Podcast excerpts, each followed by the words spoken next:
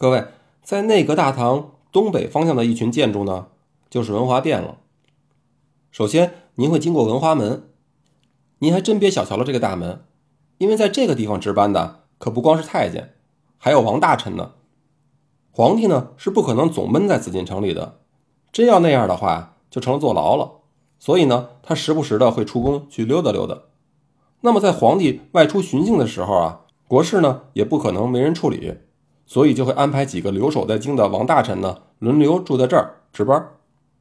而且呢，这一值啊就是二十四小时连续的那种。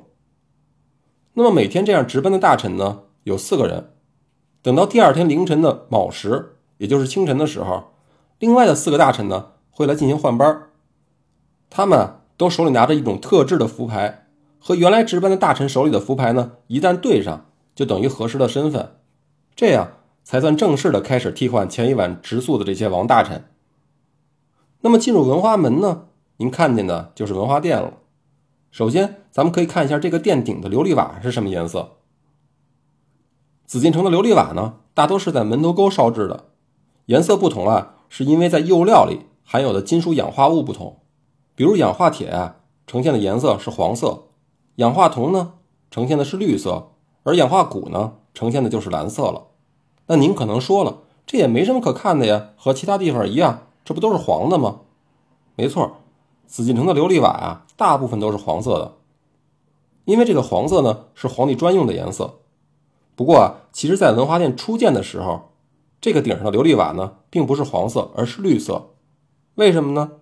是因为文华殿曾经一度被作为太子的世事之所，也就是太子办公的地方。而文华殿大学士给太子讲学呢，也是在这里。那么咱们前面也讲过，这五行中东方是属木，颜色呢为绿色，所以啊，这座太子使用的宫殿呢，屋顶覆盖的就是绿色的琉璃瓦。一直等到了明朝的嘉靖年间，因为乾清宫被大火烧毁以后呢，嘉靖皇帝呢就把这里当做了寝宫进行了重修。因为它的使用属性发生了变化呢，是皇帝居住，所以啊这才改为了黄色的琉璃瓦。后来呢，这个文华殿就成了翰林学士给皇帝讲学的地方，也叫做经研。那什么叫经研呢？就是这些儒臣啊，在皇帝面前啊设席。为皇帝讲解一些儒学的经典。那么在讲课的时候呢，大臣实际上是站在案前面的，因为这个书啊要摆给皇上看，所以大臣呢都只能倒着看书，手里拿着红牙签呢进行讲学。当然了，这些大臣呢也会想尽一些办法，利用讲课的间隙呢向皇帝进言。文化殿不仅是皇帝听课的地方，同时呢，在春分或者秋分的时候，皇帝也会在这儿给大臣讲课。那么这儿呢，其实还有一个作用，就是科举考试的时候，殿试的最后的阅卷就是放在这儿进行的。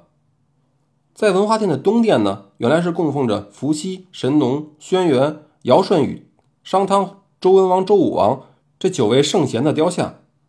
那么再加上两侧的周公和孔子的塑像，一共是十一座。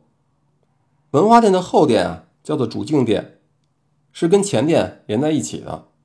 那么文化殿的西屋的极义殿呢，和东屋的本仁殿，都是经年之后啊，皇帝奖赏老师赐宴的地方。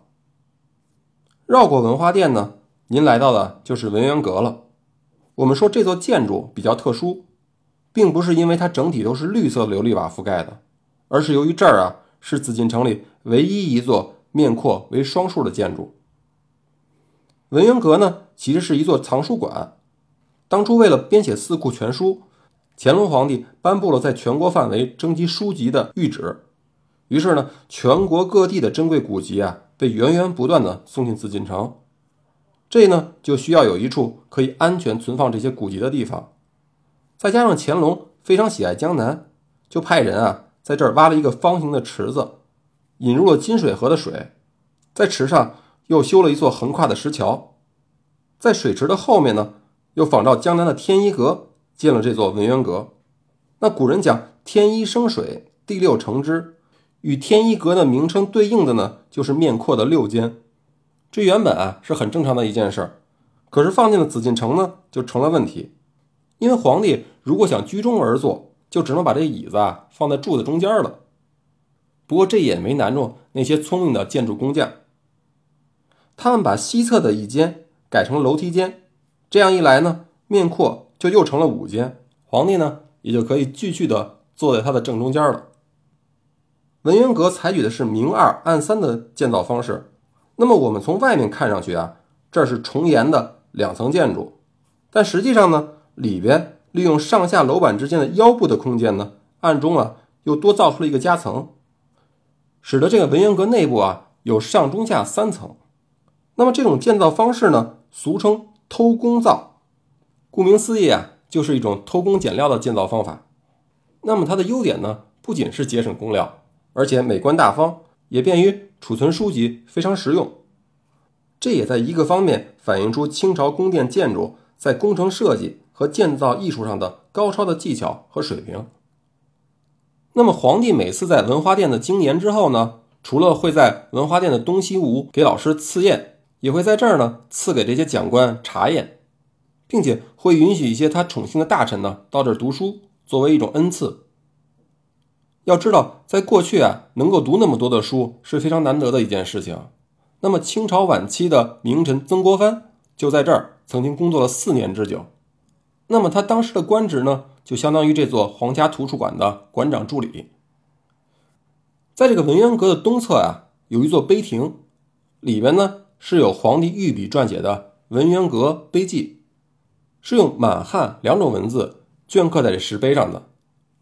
而在这个文渊阁的西侧和后面，还有很多用太湖石叠成的假山，又种了很多的松柏，用来满足这个乾隆皇帝的江南情节。再多啰嗦几句。来介绍一下《四库全书》。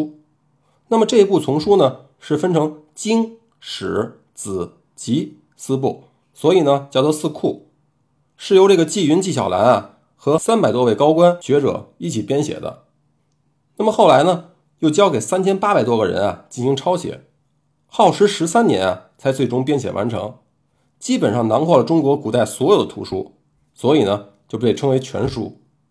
当年乾隆皇帝。一共命人手抄了七部的《四库全书》，下令分别藏在全国各地。只不过历经百年的沧桑和变故之后呢，有三部被焚毁了，有一部呢残缺，尚存完整的呢就只剩下三部了。